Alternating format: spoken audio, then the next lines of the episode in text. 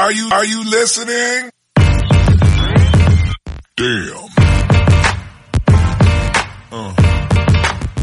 ¿Qué pasa, bolers? Bienvenidos a Massive NBA Show, tu podcast de opinión de la mejor liga de baloncesto del mundo. Con vuestros hombres, Alejandro, de Turis. Buenas de nuevo, inicio de semana, ya estamos aquí de vuelta. Y tenemos también con nosotros a Julián, el gallego de Wisconsin. Hola, muy buenas, ¿qué pasa gentuza? Aquí estamos una tarde más, una semana más y, o una semana menos para que acabe esto. Uf. Y también tenemos con nosotros hoy al timón Big O. Bueno, pues hoy vamos a repasar la jornada que se jugó ayer en la NBA, eh, concretamente los tres partidos, la eliminación ya definitivamente de los Dallas Mavericks a manos de Los Ángeles Clippers y todo lo que eso conlleva. Oh. Hablaremos un poquito de, de Marcus Morris, de Luka Doncic, eh, de la actitud ya playoff total de Kawhi Leonard, Hmm. porque he estado viendo unas estadísticas sobre a lo largo de la serie de Kawhi y dices, joder, no ha hecho tan buena serie. Y Joder. el día que menos puntos ha anotado ha sido 29. El tío es una máquina tremenda. Pero bueno, como ya estamos un poquito acostumbrados, quizás no le valoramos la justa medida. Repasaremos también el Boston-Toronto, que fue el primer partido de la tarde de ayer. eh, y la verdad, yo estuve bastante sorprendido, no de que ganase Boston, Eco. sino de la facilidad con la que lo hizo, porque estuvo todo el rato con una ventaja de 20 puntos que, que no bajó. Y creo que a falta de 6 minutos o algo así ya se permitió en lujo los dos equipos de meter a los suplentes porque estaba el encuentro decidido.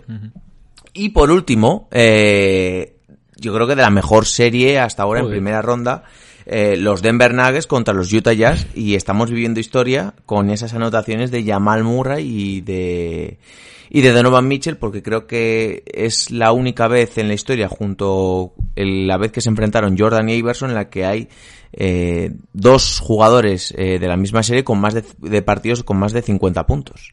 Así que muy muy atentos a toda esa serie y que finalmente podremos disfrutar de un séptimo partido para ver quién es el que se enfrenta luego posteriormente a Los Ángeles Clippers.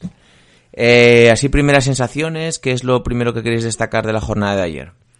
Bueno, comparto esa sorpresa, sobre todo por eh, la diferencia del, del Boston-Toronto. Y reincido eh, en mi presagio que hice antes de playoffs, que dije que la serie de Utah-Denver, que la viese quien quiera, y creo que está siendo de lo más emocionante. Sí, y, sí, sí. y esos duelos cuando está Donovan Mitchell y Jamal Murray eh, on fire, eh, de lo más espectacular que estamos teniendo estos playoffs. Entonces, bueno. Mm. Mm, Me equivoqué otra vez y, y, y con ganas de, de disfrutar ese séptimo partido. Das la cara otra vez. No, no, no, ya, ya valdría de vicios. Sí, la verdad que para todos aquellos que hayáis estado un poquito despistados, eh, tenéis que pasaros por nuestro Twitter, eh, en el cual pues veis el vídeo que se curró vuestro hombre de Turis, reaccionando pues a la eliminación de Portland, eh, y ahí pues le podéis ver un poquito la cara por si no tenéis ubicado. También creo que lo comentasteis en el, en el episodio de YouTube con John Ball, Sí, que por sí. cierto, hemos vuelto a YouTube, Oh. eh, finalmente pues eh, después de un mes con problemas técnicos con el ordenador de John Ball, pues ya podemos realizar nuevos vídeos, nuevas reacciones, nuevas sobrereacciones Oh, y analizar un poquito desde otro tono pues la jornada de NBA. Así que os animo a que os paséis porque ya estamos casi a creo que a 20 seguidores así de los 1000, Oh. así que si os suscribís nos echáis una manita y le podemos dar más candela. Eh, Julián, primeras impresiones. Bueno, lo primero que me alegro que haya llegado el crowdfunding para arreglar el ordenador John Ball, que hacía falta, ahora solo hace falta eh, que llegue el crowdfunding para que le den un peine al chaval y que le Oh. tapen el enchufe detrás. Pero bueno, ya un poco temas serios. Eh, efectivamente, eh, los Nuggets Jazz, que era el bodrio de la serie prácticamente, y está siendo un partidazo.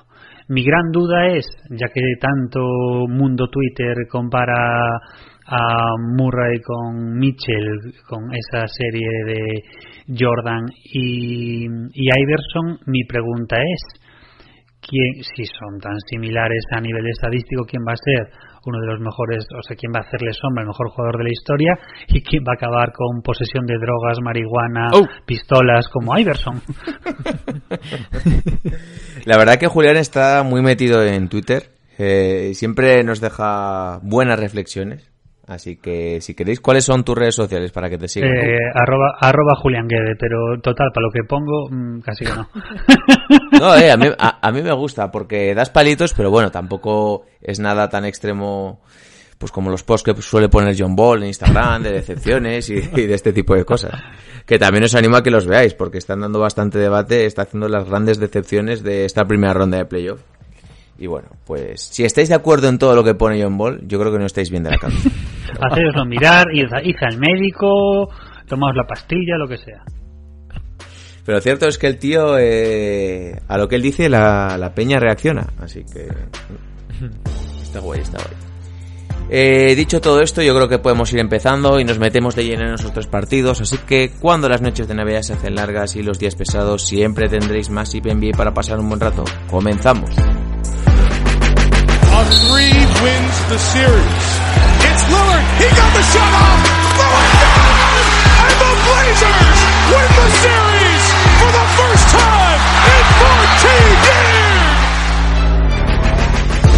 Double teamed on the drive, in for the left, gets chased into the corner, comes right back.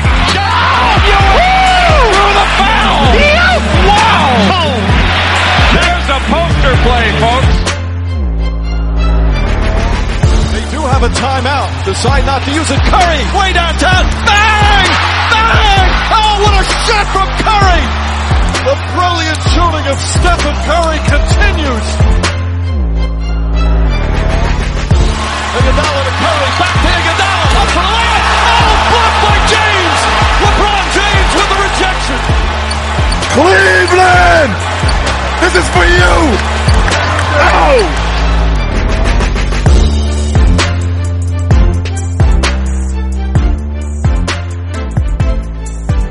Bien, pues si os parece comenzamos por orden cronológico del día de ayer. El primer partido se jugó eh, a las 7 de la tarde entre Boston y Toronto, que por cierto, vaya tarde-noche de lujo que tuvimos, porque con estos horarios da gusto ver NBA. Y pues lo que hemos comentado un poquito al principio del episodio, eh, victoria de Boston, eh, victoria bastante holgada. durante todo el encuentro tuvieron una diferencia en torno a los 20 puntos, 18, no bajó de ahí y grandísimo trabajo del equipo de Brad Stevens, eh, sobre todo minimizando a, a Van Vliet, a Lowry, a Siakam, eh, haciendo un grandísimo trabajo. Eh, creo que son 1, 2, 3, 4, 5, 6, 6 jugadores por encima de los 10 puntos en Boston y casi 7 porque Branamaker, eh, Wanamaker, perdón, estaba mezclando el nombre Bradley con Wanamaker. Branamaker. Metió 7, así que un trabajo muy muy coral. Eh, un poquito el estilete fue Jason Tatum, que metió varias canastas de mucho mérito. Pero por ejemplo, 6, 13 puntos, 15 rebotes, haciendo un gran trabajo contra los buenos pivos de, los Raptors. A mí el personalmente el que más me gustó fue Marcus Smart, porque yo creo que es en ciertas ocasiones el líder del equipo en cuanto a defensa, en cuanto a eh, tema emocional, eh, un tipo muy muy involucrado. 21 puntos, 6 rebotes, 4 asistencias, 5 de 9 en tiro de 3. Eh, Kemba Walker también haciendo un gran trabajo, lo mismo Jalen Brown. Eh, un partido muy, muy serio. Sí, al final también, primer partido serio, digamos, para ambos, ¿no? Porque venían de unas previas contra eh, Sixers y, y, Brooklyn Nets, en el que no habían tenido, digamos, eh, que hacer ese esfuerzo o, no se había visto en apuros. Ayer era el primer test eh, serio de postemporada y, y muy superiores los de los de Boston, ¿no? diría un poco igual. Eh... Hay que destacar, sí, bueno, ya que hay que destacar los cero minutos de Enes Kanter. Mm. Eh, dio entrada sobre todo como pivo reserva a Robert Williams, que jugó 20 minutos, hizo un gran partido y sobre todo un gran trabajo en defensa. Eh, y se notó bastante, 10 puntos, 5 rebotes. Claro, pues que eh, si quieres defender no puedes meter a Canter. Entonces por eso optaron por Williams. Oye, que a mí Canter a nivel estorbo y a nivel oh. de rebote, bien. No, estorbo lo digo en plan positivo, ah, ¿eh? no lo digo en plan palito. ¿eh? No, que, a nivel de estorbo, a nivel de tío alto en pintura, bien. El problema es que en defensa es es nada, cero. Entonces, el tema de meter a Robert Williams es también un poco de, de revulsivo y meterlo para que mm. pueda aportar algo. Pero bueno. Pero esto fue la primera gran decisión de, los, de este duelo de entrenadores entre Brad Stevens y Nick Nurse y de momento va ganando Brad Stevens porque yo no me esperaba que Canter no disputase ni un solo minuto. No, no, es que el partido ayer de el planteamiento. O sea, hablamos de partido, pero es cierto que es un primer partido de serie, Pero claro, es que es eso, son dos grandísimos entrenadores. Es cierto que, aunque Brad Stevens es más joven, tiene muchas más tablas y, es un genio. Y se vio ayer. te sacas de la manga Robert Williams y se notó. Y luego el partido en general es, Smart, que ya venía en la serie anterior trabajando muy bien. Eh, y es que ayer Smart estuvo, espectacular.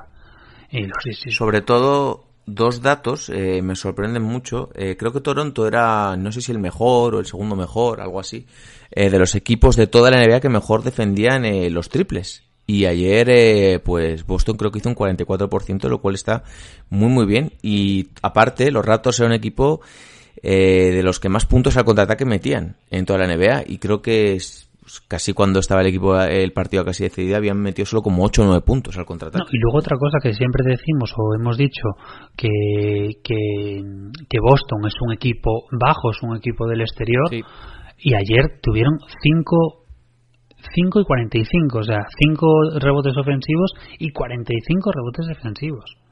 ¿Y no crees que eso que habíamos achacado un poco a Boston de no tener un jugador interior le jugó en beneficio respecto, sobre todo, pues eh, Siakam, Omar Gasol o Ibaka, que comparten minutos en pista, y mucho más difícil para marcar estos jugadores, sobre todo los triples desde la esquina de Tatum, de Smart y compañía. Y no sé si debería hacer algún ajuste Nick Nurse, de, es complicado, ¿no? Con, eh, esos tres cargarse a uno y jugar solo con un pívot o jugador interior, pero yo encontré bastante desajuste en beneficio para Boston, claro, eh, en esa parte, ¿no? También el problema de que de faltas. Porque hay, es que hay momentos que, como has dicho, juegan juntos Marga, Sol, Vaca y Siakam. Y yo no sé si es lo más efectivo, eh, precisamente, no... Entiendo que los puedas poner a la vez porque Siakam es un jugador muy polivalente, pero claro, eh, igual deberías replantear un poquito tu estrategia y darles más balones en el poste, pero es que la NBA no se juega precisamente así. Y Entonces, si vas a tener a, a, estos pibos para que tiren triples, pues yo creo que el plan no va a funcionar muy bien. Y en defensa sufrieron. Al final igual necesitas a alguien más bajito para, para ese perímetro exterior de cuatro bajitos de, de Boston, ¿no? Y pero también el, el a mí me sorprendió el que en este caso que, ah, puede puede perder la batalla Nus, pero es que ayer se fue, fue un, poco desastre porque no tuvo claro le sobrepasó y a los propios jugadores que son una plantilla bueno que vienen de ganar un anillo con una temporada muy buena y, que, y que se vieron totalmente sobrepasados por el plan y que efectivamente Nurs que no supo no supo reajustar y cuando tú tienes sabes y lo sabían que juegan contra un equipo del perímetro tienes que trabajarte eso. Y no puedes permitir, como decías, un 43,6 de, de acierto exterior, de triples. Ostras, eso no puedes permitirlo. Sí, además, eh, en muchos minutos, eh, Kyle Lowry fue el encargado de, defender a Tatum, que no sé si es el defensor más apropiado. Hmm. De hecho, teniendo tan buenos defensores como tienes, Anunobi, Siakam, eh, Powell me parece un defensor mejor, no sé. Y luego otro detalle muy importante que en el primer cuarto eh, Boston lo trabajó muy bien que fue forzar las forzar de o sea, cargar de faltas a Siakam y si no me equivoco también a Margasol. Y en el primer cuarto estaban creo que con tres y con dos y tuvieron que dar descanso porque les forzaron con aparte con faltas absurdas pero de, de pillo. Y eso es, puede ser de los jugadores, pero yo creo que es una estrategia que planteó Brad Stevens para anular a los pilares de, de Toronto y ahí se le cargó el plan a, a Nurs. De hecho, si acá le pitaron la tercera falta en el primer cuarto, incluso eh, Nick Nurse pidió el challenge y incluso lo decían en la retransmisión de email, como que no había falta porque fue a defender un triple, no me acuerdo exactamente de quién, de Jalen Brown o de Smart, no, no recuerdo exactamente de quién, y finalmente sí que era falta porque le tocan el codo con la mano. Pero es que era una falta que, de hecho, ni de email, yo creo que ninguno de los que la vimos en directo la vimos de primeras. Lo que pasa que le salió le salió de vuelta a, a Nurs porque eh, no da la impresión y justo por encima le tocó la técnica porque le había dado efectivamente fue el codo que le dejó colgando a Siakam. Ostras, es que ya han por encima de que de que mmm, te joden las faltas, tienes la, el punto de suerte de que eh, te toca una técnica. De hecho, yo creo que una de las claves es aprovechar eh, más el, los grandes jugadores interiores que tienen los Raptors. No sé qué deberá cambiar Nick Nurse, pero yo creo que limitarse a, tirar de tres con jugadores de este, de este calibre. Y más viendo sobre todo que Boston defendió muy bien las transiciones eh, ataque-defensa y limitó pues que pues si Akam pudiera correr, hacer esos coast to coast que, a los que nos tiene habituados. Lowry no estaba fino, que Lowry pues es un habitual en los primeros partidos de la serie de, de no, de no hacerlo bien. Vliet, tiene un largo historial. no estuvo fino. Van Vliet, un 2 de 11. 2 de Sí. 11 en triples, menos 28. O sea, yo creo que al final también no aparecieron los jugadores importantes o porque Van cre- no sé si cre- creo que había sido el máximo anotador en la primera ronda, o sea, estaba demostrando bastante por el equipo y no apareció. Mm, Fruto de la buena defensa de Boston, ¿no? Entonces, bueno, no lo vería tan alarmante porque confío en Toronto de que es un equipo serio y se pueden reponer de esta en la, en la siguiente, pero se vio bastante diferencia para ser un duelo en, en teoría igualado.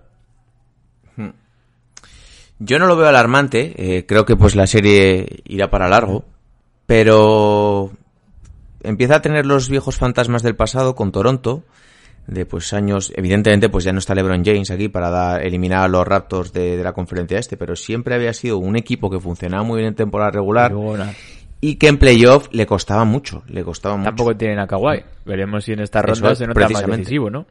Ni, ni, ni, ni, el, ni el triple mágico de los cuatro botes con el que pasaron a la final de conferencia. Es que, ahí estaba también el factor suerte.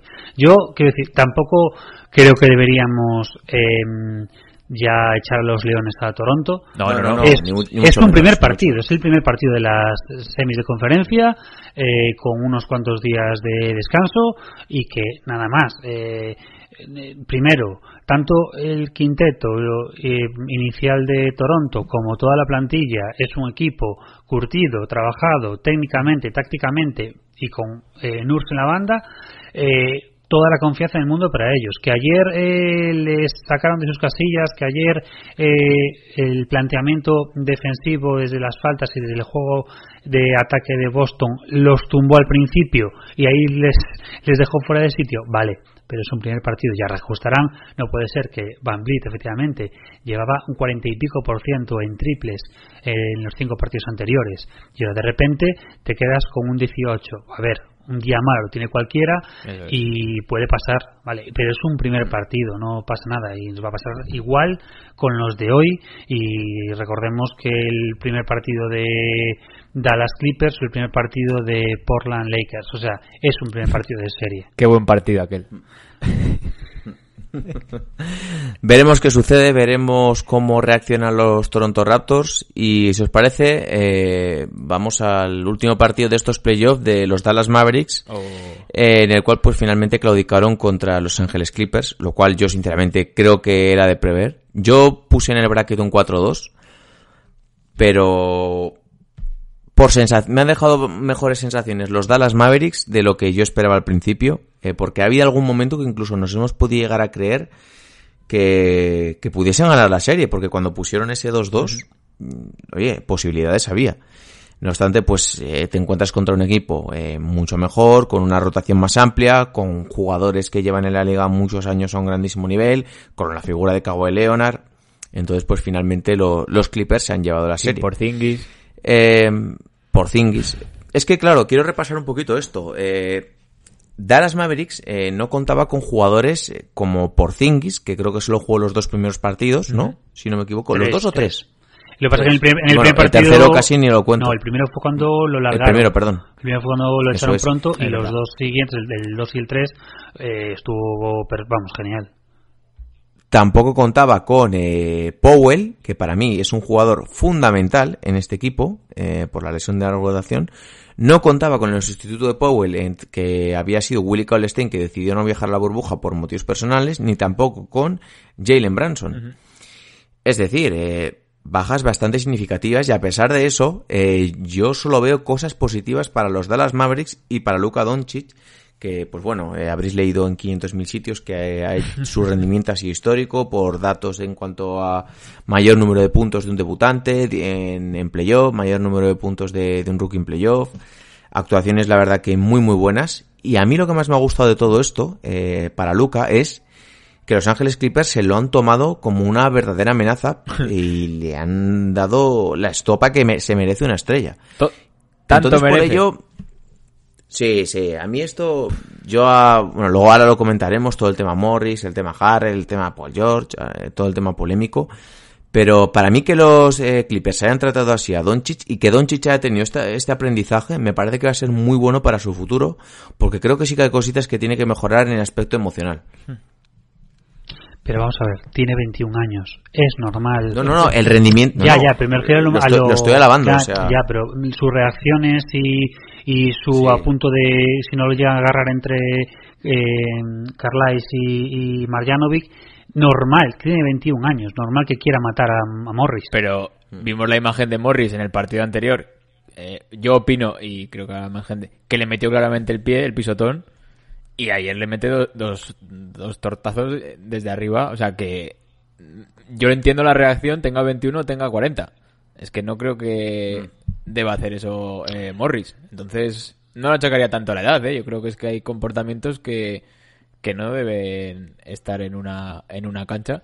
Aunque entiendo que la parte de Morris lo tenga que hacer o vaya en esa línea, pero a mí me parece inaceptable, vaya. Yo sí que estoy de acuerdo en el tema de que se lo tomaron en serio, o sea, se dieron cuenta de que eh, en este caso Doncic y todos los Mavericks eran un peligro y que era un equipo que les iba a dar por saco. Como, ojo, dijimos aquí, eh, antes de empezar los playoffs, dijimos, ojo, los Mavs a lo mejor pierden 4-0, pierden 4-1, pero les van a dar por saco y van a tocarles las narices. Lo que pasa que ni los propios Clippers esperaban que les iban a dar tanta cera y que incluso en vez de ser un 4-2 como fue, hubiese sido un 4-3 si el primer partido lo hubiese ganado, si no hubiesen echado a Porzingis y, y ese partido lo hubiesen ganado. Es que tenemos un equipo muy bien montado y que le falta un clic a, a estos Mavs para, para poder aspirar a mucho más. Eh, yo es que, claro, creo que como eh, todo este el mundo del deporte eh, evoluciona tan rápido, pasa tan rápido y tenemos tan poca memoria, eh, a este equipo, después del rendimiento tan bueno que ha tenido este año, sobre todo del...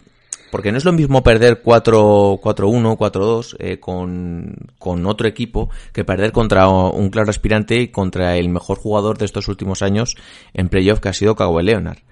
Entonces ya creo que para el año que viene a este equipo se le va a exigir que pelee por ventaja de campo en playoff, es decir, quedar tercero, cuarto, quinto. Se le va a exigir, ¿eh? Realmente. Y yo creo que deberíamos exigírselo en base al rendimiento que hemos visto este año. Entonces, eh, veremos cómo evoluciona este equipo, pero realmente no, de momento no nos han dado ni un solo motivo para dudar, sino mm, todo lo contrario, porque un equipo que ha rendido tan bien sin su, sin Porzingis, que es su segundo mejor jugador de, de la plantilla, Veremos si vuelve, tiene ¿eh? todo para triunfar. Yo lo que he leído es que su lesión de menisco no es muy grave. Entonces, que como que parece que, que está listo para la, la renovación de la temporada. Si no tenéis otra información, por lo menos es lo que se dijo ayer en la retransmisión de Movistar. De de hecho, una de las cosas que dijo Guille ayer, eh, 60 partidos en dos Sí, sí. años y medio. A mí eso me parece preocupante. Y mira que yo cuando esta temporada... Pero este año, este año ha jugado mucho. esta ¿eh? temporada este año ha jugado jugado mucho. todo. ¿eh? Yo la temporada sí. pasada no la Sí, cuento sí. porque llego a mitad de temporada.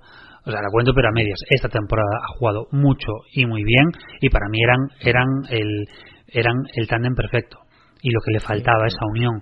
Mm, me da un poquito de miedo eh, esa rodilla y ese físico. Yo creo que bien cuidado y dosificando como dosifican otros, eh, le falta muy poco. Yo creo que a estos Mavs le necesita que tengan un, pa- un poco más, sobre todo Doncic, yo creo que de los principales, que tenga mm, que mejore en defensa, sobre todo, y para mí necesitan o un alero o un ala pivot más Ahí nos vamos a Más meter, defensivo. porque ya que estamos, antes de pasar al tema de la polémica con Marcus Morris y ya pues lo zanjamos, eh, ¿qué crees que le falta a este equipo de cara al año que viene que estabas diciendo? Para mí eso, para mí le falta primero eh, que Doncic defienda más, porque la verdad que no tiene demasiado, y me sorprende porque tenía entendido, yo Euroliga eh, y ACB prácticamente no veo o no veo, y tenía entendido que defendía mucho más. Y la, No, y no, no, no, te lo digo yo que lo he visto, no defendía. es que nada, no cero. nada. Y luego, para mí, le falta eso: un ala pivot o un alero, eh, defensor y que le haga más los, los bloqueos. Yo creo que un alero más que un ala Sí, yo también eh. pienso en Un alero. alero. Porque le estaba haciendo los, los bloqueos, le estaba haciendo Finney Smith. Y Finney Smith, si no me equivoco, creo que lo había visto, era el tercero o el cuarto jugador más alto después de Marjanovic y, y Porzingis. O sea, que decir, es el tercero en discordia. Y para mí, no sé, para mí no es suficiente porque lo, lo sobrepasaban. O sea, tanto Paul George como Morris como Harrell, al final siempre acababan sobrepasando a Finney Smith. Yo creo que con esa baja de Powell, eh, lo ha notado mucho porque era uno de los jugadores favoritos de Luca para hacer algo que no han podido hacer mucho, que es ese pick and roll, eh, sacar ventajas a través de él, eh, hacer ese, o el pick and pop, quedarse con un defensor más adecuado para Doncic a través del bloqueo. Entonces sí que creo que de- veremos cómo se recupera Powell, eh, veremos si no, si deben fichar otro pivot y ayer se vio en el partido. Eh, no puedes jugar con, que le ha hecho bastante bien, con Clever de pivot, porque no es un pivot puro, puede jugar para determinados momentos de partido, y creo que debe ser un jugador que mantenga en la plantilla y que tenga minutos, porque la intensidad que te da es muy buena, pero creo que se beneficiaría mucho de jugar con un, con un pivot, eh, un pivot al uso, que se limitase a poner bloqueos, eh, a- y a barrer el aro y defender bien más en la zona. ¿Y no debería haber jugado un poco más Marjanovic? Yo, Yo creo que sí, pero es que igual no puede jugar, igual no puede jugar más. No sé, pero yo con la, la verdad que con la baja de 20 Porzingis minutos. era yo creo el que está llamado a cubrir ese puesto, jugar muchos minutos, igual por tema físico, ¿eh? Pero siempre que sale te aporta puntos, te aporta rebotes, esa defensa de aro que comentabas. Y yo creo que podía haber sido más aprovechado. Pero bueno, Pero tú cre- jugó casi 20, ¿tú crees que puede jugar Marianovic 30 minutos? sinceramente, es que eh, no recuerdo partido, creo que fue este año. Y, y cuando juega, sí que... Sí, pero era el último partido de la temporada regular, sí, uno que metió 30 puntos. Por eso creo así, que hizo ¿no? un 30-20 o no sé, me suena algo así y yo creo que era lo lógico, pero bueno, al final pues eso, no aguantará tema físico porque si no tienes ahí la, eh, la herramienta para poder usarla, ¿no? Y bueno, nos metemos en el tema polémico, todo el tema de el palito que le dio a Marcus Morris. Eh, Palito, ya te he visto a ti, Alejandro, en Twitter que has estado bastante enfadado. ¿Cuál es tu opinión? Me parece lamentable. Para empezar, eh, ya estaba un poco mosqueado con Morris por el, por el pisotón, porque si tú tienes un jugador que vimos Doncic que estaba dando todo en el banquillo haciéndole tratamientos para ese tobillo que tenía dañado y para mí es forzadísimo el paso que hace para pisarle el tobillo y, dañar más a, ese jugador con esa lesión. Y luego ayer, pues no entiendo, creo que es algo para poder sacar de quicio a Doncic, que se hubiese calentado, ya vimos, salió todo el banquillo, todos los entrenadores de Dallas para frenarlo, porque claro, es un chico joven, se le puede ir la cabeza a la lía y al final, eh, pues fuera, expulsado. Entonces, no me gustan ese tipo de, de estratagemas o tácticas, como llamarlo. Al final tienes que sumar y no ir en detrimento del contrario y, y hacer que, que él tenga esos errores a base de palos o pisotones. Julián, ¿cómo lo ves? Primero que eh, se le ha intentado poner ese, ese, esa medallita de que eran los nuevos Bad Boys cuando están a años luz de los Bad Boys a nivel de calidad y de incluso de agresividad. Sí, pero hay más cámaras ahora también, ¿eh? Pero efectivamente, y de hecho se vio en varios vídeos eh, doblando, o sea, subtitulando lo que estaban diciéndose y, y el tipo es que iba, y lo estaba calentando. Tú puedes hacer trash talking, tú puedes estar incordiando, puedes estar molestando para sacarlo de quicio, pero de ahí. Lo del pisotón el otro día, el mismo Donchi dijo, no puedo decir que Claro. fuese sin querer, pero mm, era muy raro. Y ahora se lo estuvo sacando de quicio, pero demasiado pronto para provocarle, para que le cargarlo de faltas, pues pero no, pero si tú que aparte Morris había hecho una buena defensa contra contra Doncic en los partidos anteriores, se vio que no podía, que ya a nivel táctico le superaba, no podía con él. Pues vamos a sacarlo de quicio. Y se a Morris se le cruzó el cable y es que el jetazo que le mandó no es normal. Le suelta dos, el primero no le da bien y, y, Y le- y le pega con las ganas. O sea, Yo yo lo siento mucho, es que ese tío yo no digo toda la serie, pero ese tío tiene que, tendría que tener un partido dos más de, de sanción. yo creo que Es puse que... Que, no debería jugar más los playoffs, pero... No sé, es que la- el- el- ma- el- el- vamos a ver, a, no es cuánto le cayeron a estos dos que le dieron la bata en los huevos en el partido del, del día anterior y le cayeron 25 mil dólares. Bueno, Sí, calderito. 20, sí, 25.000, 24.000. Venga, hombre, sí. no, este tío es que le soltó un remazo. Claro, normal que Marjanovic fuera a agarrarlo con sus manazas y que Carláis corriendo como un loco para frenarlo, para agarrarlo porque lo mataba. Carlisle sabe de sobra. Creo que no era Carlisle, creo que era un ayudante que se parece mucho pues- a Carlisle, pues son porque yo clavados, también ¿eh? me... Pues son clavados. Ti- No, Tienen igual el mismo peinado, ¿eh? además. Era un tío calvo también, pero a mí me dio la impresión de que no era. Pero Bueno, bueno, vaya, el pavo este igual que es Carlisle es o- del equipo técnico, sabe perfectamente el, el, el temperamento que tiene que tiene Doncic y que lo mataba. Es que la cara, la Sí, cara sí, de Doncic era que lo mataba. Es que y normal, porque es que era una era una hostia sin sentido. es que una cosa es un empujón, un toquecito, no sé qué, trastoque, un insultar, vale. Pero es que se puede hasta comprender la falta de, de educación en, en un partido porque estás caliente. Pero semejante leñazo. ¿Pero de qué vas, tío? Oh. Eh, eh, y pasó el otro día con, con la de con la de Harrell. Si la de Harrell hubiese sido al revés, si en vez de ser eh, si Har si Tonchi le hubiese contestado a Harrell cuando le llamó Oh. blanquito de mierda, a ver, a ver si si Donchi le hubiese contestado, a ver si no andaban con tantas tonterías y con tantos miramientos. Lo que pasa, claro, Ojo, Julián, ¿eh? perdón que me caliento. Pero es que la de ayer no fue normal, es que le mandó un jetazo. Es Sí, que sí, sí. me da igual, como, como si se lo hubiesen dado a, a Jamal Murray. Estuviera igual de cabreado. Ojo, luego hablaremos, ¿eh? Sí. Bueno, mi- eh, mi opinión acerca de esto es que, pues bueno, para eso está el árbitro, para sancionar todo este tipo de jugadas, eh, que está perfectamente expulsado, pero yo creo que Doncic, con lo buen jugador que es, se va a tener que acostumbrar a que le den cera, y creo que debería aprender de esto porque un día eh, no va a haber un compañero que esté tan rápido, va a empujar al otro jugador o le va a agredir o no sé, no sé exactamente qué sucederá y acabará expulsado también, injustamente, pero es lo que sucederá. Entonces creo que se lo debe tomar como un halago, eh, entiéndase bien lo que estoy diciendo, y creo que debería eh, asumir un poco que le van a dar tanta cera, porque a los buenos es lo que les pasa. Eh, es que es así. Entonces, eh, pues bueno, eh, Marcus Morris ya sabemos lo que es, no sorprende a nadie porque es un jugador que lleva toda su carrera actuando así. Entonces, bueno, creo que Doncic es una cosa de las que debería mejorar, eh, pasar un poquito de largo de todo esto y decir, vale, me has dado, pues, pues me río, porque yo he visto muchos jugadores. ¿Tú, vosotros, por ejemplo, creéis que Kawhi Leonard hubiera reaccionado así? Kawhi Leonard no reacciona. O Curry, que es un jugador que también es muy, entendedme lo que Sí, quiero sí, sí. Decir. A ver, Entonces, eh, creo que, porque aparte sí que le he visto en toda la serie, y le, le han pitado varias técnicas, muy desquiciado con los árbitros Sí, también. sí. Y pidiendo, reclamando mucho. Entonces, todavía no tienes el suficiente pozo en la liga para que los árbitros te respeten, pues como las grandes estrellas de, la, de la competición, pues como LeBron, Durán, Curry, eh, etcétera, etcétera. Entonces creo que debería, debería asumir un poco eso, que le van a dar muchos palos y que bueno, para eso está el árbitro, para sancionar y con tantas repeticiones y, y cámaras, pues al final se va a beneficiar mucho. Por ejemplo, Harden, ¿cuántas faltas recibe Harden en los partidos? Porque es un jugador, es el jugador que más puntos saca, yo creo que de tiros libres de toda la NBA.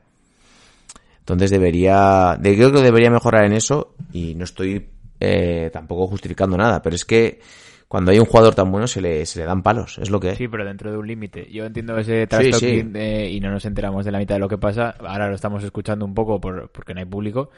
Eso lo entiendo y también lo comparto que es un, un elogio. Joder, estás eh, el mejor equipo o la mejor plantilla a priori, eh, que vayan todos en contra tuya, saben que eres el rival a batir y la clave de tu equipo y demás. Joder, tiene que ser en parte halago, pero hay ciertos límites. Y bueno, eh, pues Morris se tuvo que ir para, para el banquillo, para el vestuario y al final, bueno, pues no les dio a, a Dallas para pasar, pero pero bueno, le, le pusieron contra las cuerdas, ¿no? Un poquito en algunos momentos, o sea que, que se preparen para años futuros y esperemos que, que Doncic no se caliente, no se caliente tanto. No, eso es trabajable. De hecho, Carlisle dijo que era uno de los jugadores más duros que había visto desde Jordan, eh, Larry Bird, eh, etcétera, etcétera. O sea, que no lo está comparando con con ningún con, con cualquiera, a eso me refiero. No, simplemente este tema de carácter tiene que trabajarlo eh, y hasta que decir, tienen, tienen dentro del equipo médico tienen también psicólogos y tienen formas de tratar ese tipo de cosas y, y, y, y canalizarlo. O sea, tenemos, recordamos a, a Ibaka hace años, por ejemplo, creo que era cuando estaba en OKC, que Bueno, bueno, Ibaka no se ha calmado no aún. está ¿eh? calmado, pero es que antes estaba, No, no, estaba Y a- no tenía a remazo por, por eh, mes. para frenarlo. Creo que fue el año pasado o hace dos que tuvo una con, Bru- con Robin López. Eh, Pero no es el Ibaka de un tío muy temperamental. ¿eh? Él no era el Ibaka de antes. Otra vez con Kendrick, Per- Kendrick Perkins fue, ¿no? Bueno, es que no sé, ya, ya me. Jalo, que es amigo, que me hace RT en Twitter, así que no te metas tanto con Search, ¿eh? Te voy a invitar al canal este de, de comida que tiene. Sí, sí, a comer serpiente o alguna cosa bueno, he comido guanaco, o sea que me, me animo con la culebra. Bien, pues si os parece, eh, metemos una pequeña intro que de Turi se haga a la plancha una culebrilla. Cómete la culebra. Ya ha quedado sí, fatal. ¿Cómo te gusta la culebra, eh? Y nos metemos con ese duelo histórico entre Jamal Murray y Donovan Mitchell. Oh, oh, perdón, entre Denver y Utah, ¿vale? No sé Como lo queréis enfocar. Venga, va, dentro intro. It's one of the worst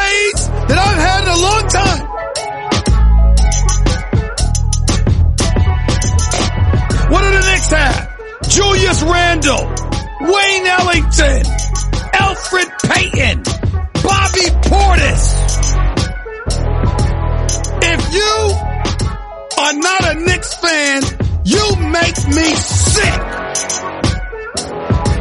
It never, ever, ever goes our way. I mean, damn it! Bien, pues como hemos dicho al principio del programa, creo que esta está siendo la mejor serie eh, de toda la NBA. Eh, Denver Nuggets, Utah Jazz. Eh, recordamos un poquito cronología, se adelantaron los Nuggets 1-0. Después remontó Utah ganando tres partidos seguidos y ya cuando pues les faltaba solo el, el golpe de gracia, pues los Jazz han ganado dos seguidos y nos encaminamos hasta un séptimo partido.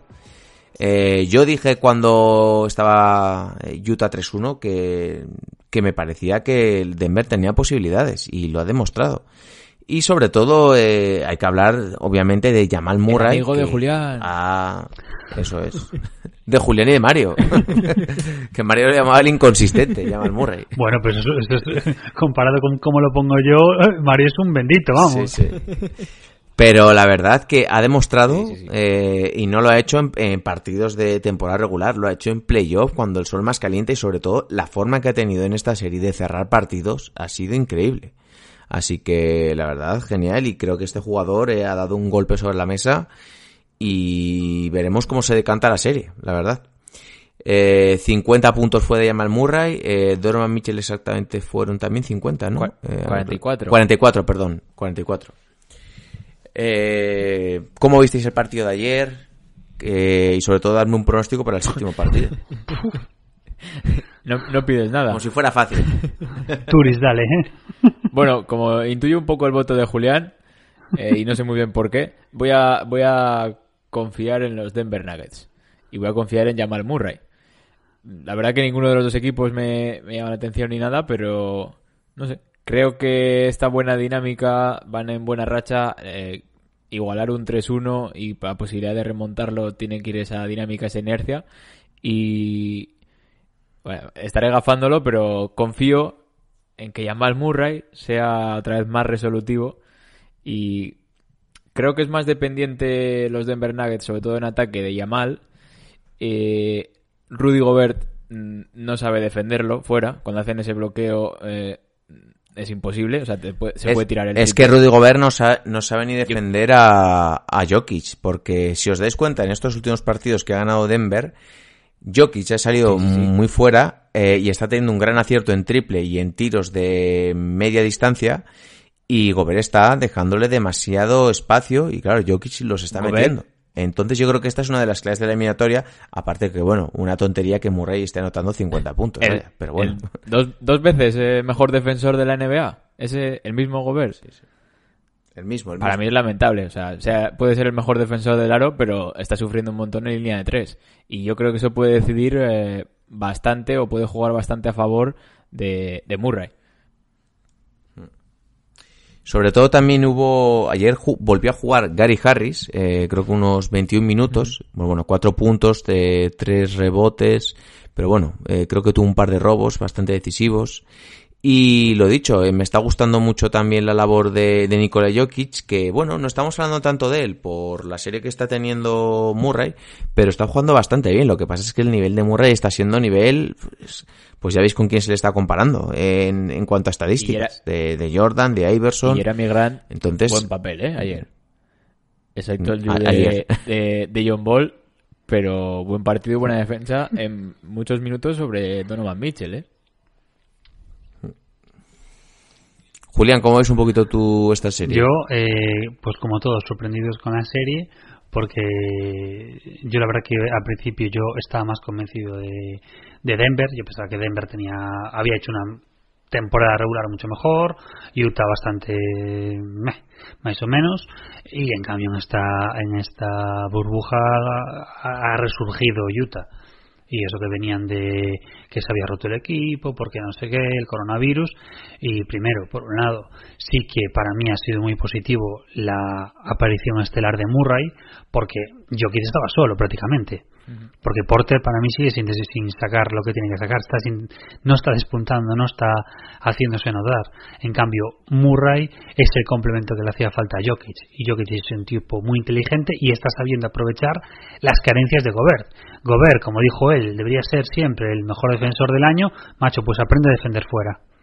Porque dentro sí que es una torre, es un tipo súper seguro, pero es que lo sacas y efectivamente se le está viendo y a mí se me está pareciendo un, unos jazz impresionantes que para mí eh, son los que más posibilidades tienen porque tienen más armas. Para mí, es cierto que las armas, eh, joder, si nos parecen mm, poco. Yo ahí no estoy de acuerdo, ¿eh?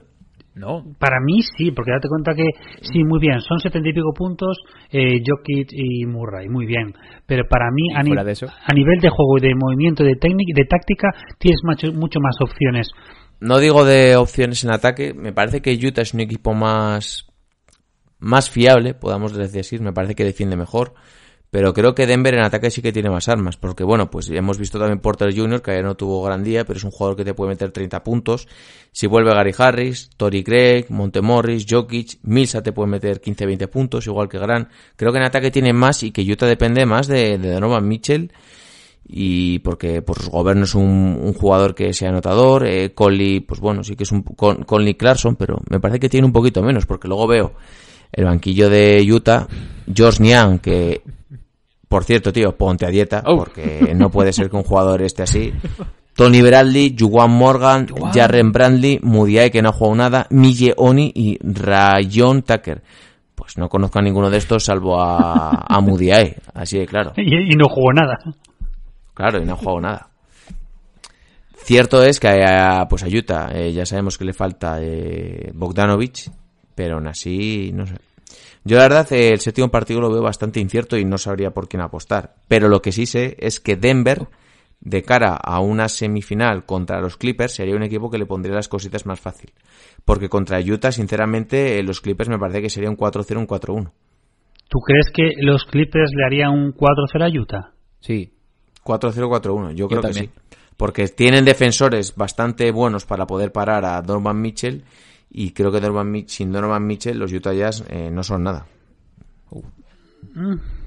Y Denver es un, equipo un equipo más alto, que ahí pueden sacarle un poco más de partida a, a Clippers, ¿no?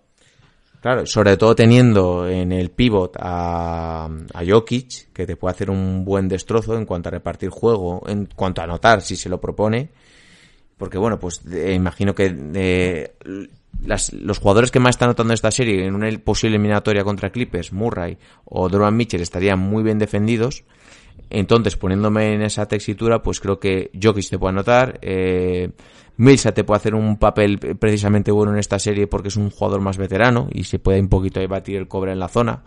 Y luego, pues, Porter Jr. sí tiene un buen, una buena serie. Gary Harris recuperado también. No sé, creo que les, les veo más armas. con Bol Bol descansado. también. Bol Bol no ha vuelto a aparecer. no, no va a jugar nada. Burbuja Bol. No, pero es, es algo muy similar a lo que se decía el año pasado, también cuando estaban Denver y Portland eh, en las semifinales.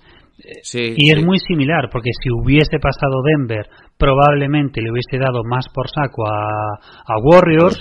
En cambio, eh, llegó Portland, que ganó por un triple milagroso prácticamente en la tercera prórroga, creo que fue, en la cuarta, ya no me acuerdo, y, y, se lo comieron.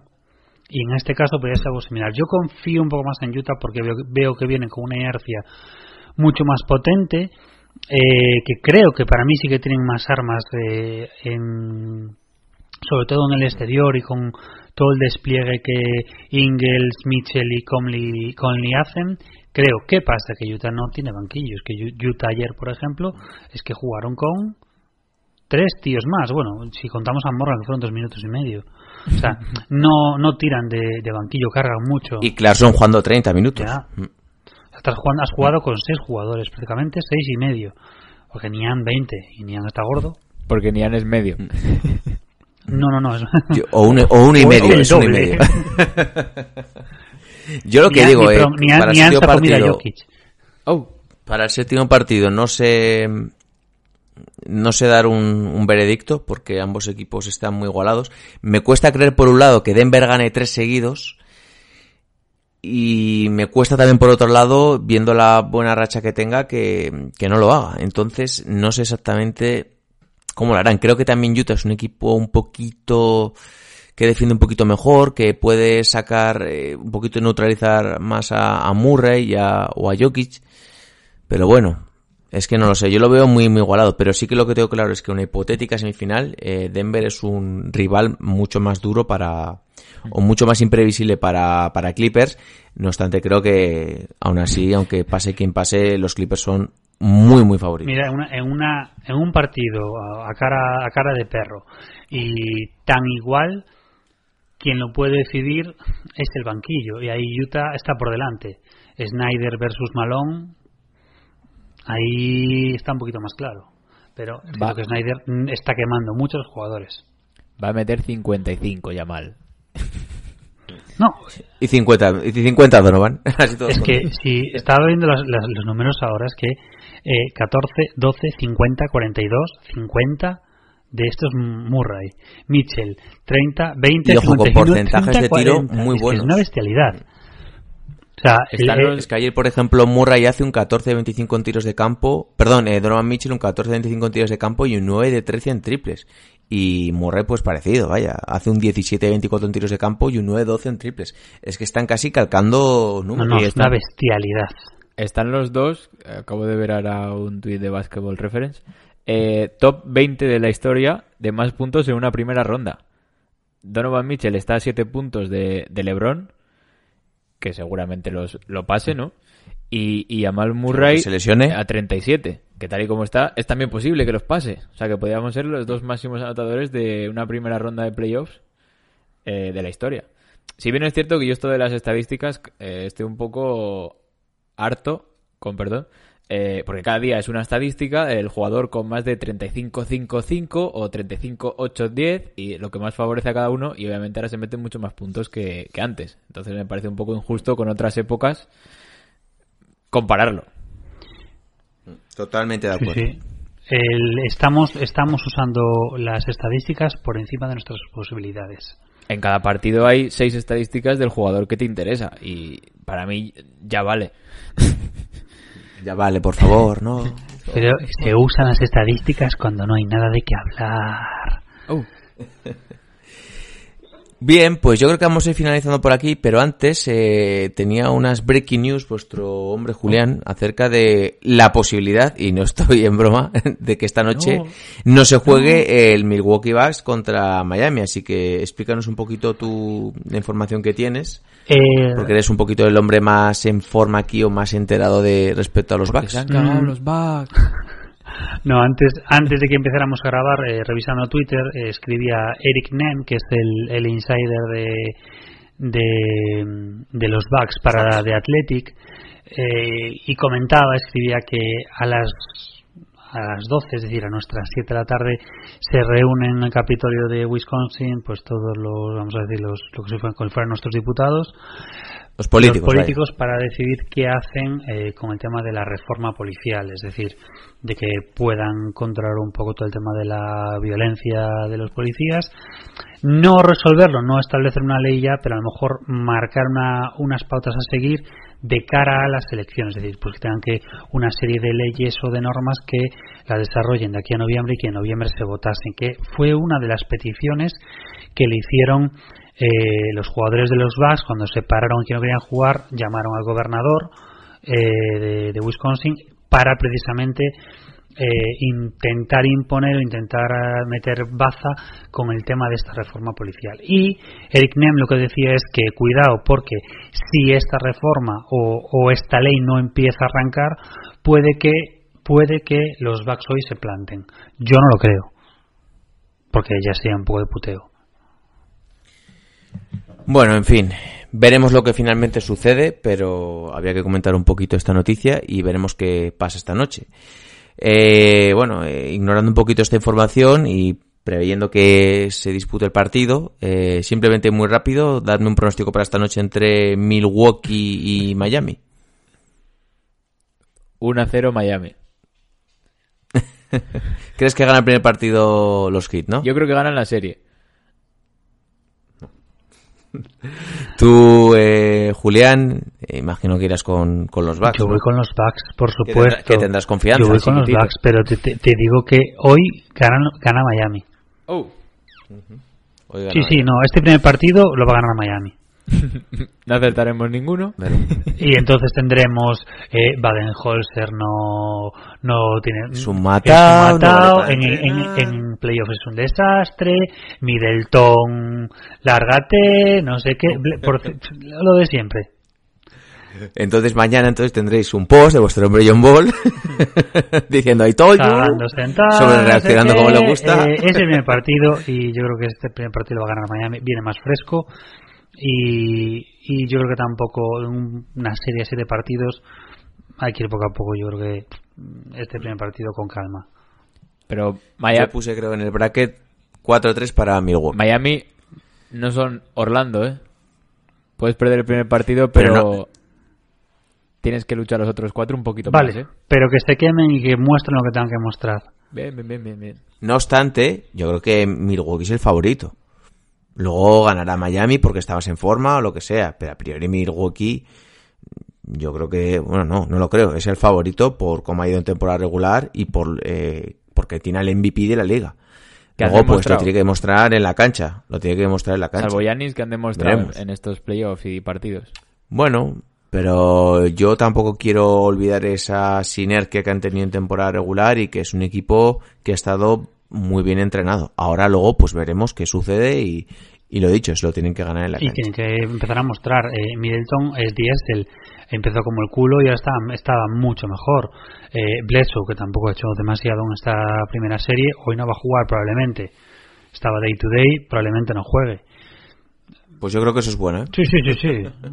Eh, entonces no sé, yo creo que sí que Pero bueno, darle tantos minutos igual a George Hill, por lo que ha demostrado que emocionalmente le ha afectado bastante todo el tema de eh, del, del tiroteo, eh, no sé cómo estará mentalmente.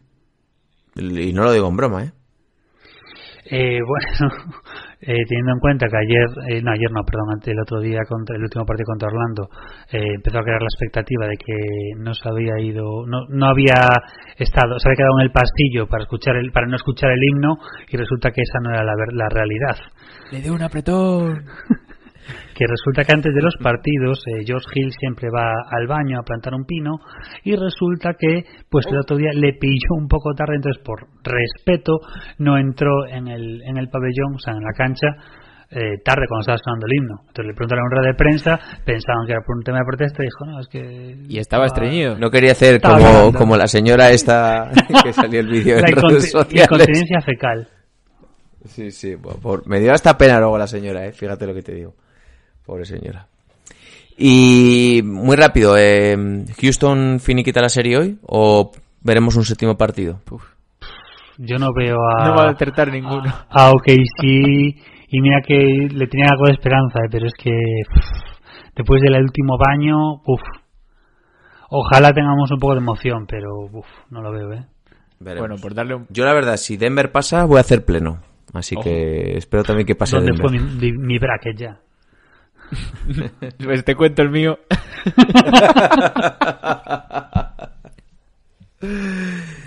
Bien, pues creo que nos va a quedar unos 50 y pocos minutitos, así que lo vamos dejando por aquí. Eh, lo dicho, eh, hemos vuelto con el canal de YouTube. Ahora vuestro hombre me sale. John Ball me sale las notificaciones que ha subido un nuevo vídeo reaccionando Oh. al eh, Denver Utah. El título es Jamal Murray, esto es de locos, así que bueno, imagino lo que, lo que dirá. Igual se la envaina un poquito, sí, sí. o no. Eh, y lo dicho, eh, tenemos la actualidad toda en, en Twitter, también tenemos esos posts en Instagram para que nos podáis meter a debatir todas las, las opiniones que hay de nuestros diversos colaboradores. Y lo dicho, eh, se van despidiendo de vosotros vuestro hombre Alejandro de Bueno, Turis, chavales, buena semana a disfrutar. Chao. vuestro hombre Julián El Cultureta Pues eso, que tengáis buena semana y a ver si perdemos de vista ya más Murray por fin. Un abrazo.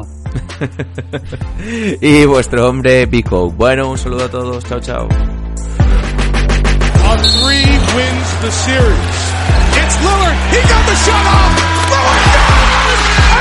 Blazers win the series for the first time in 14 years.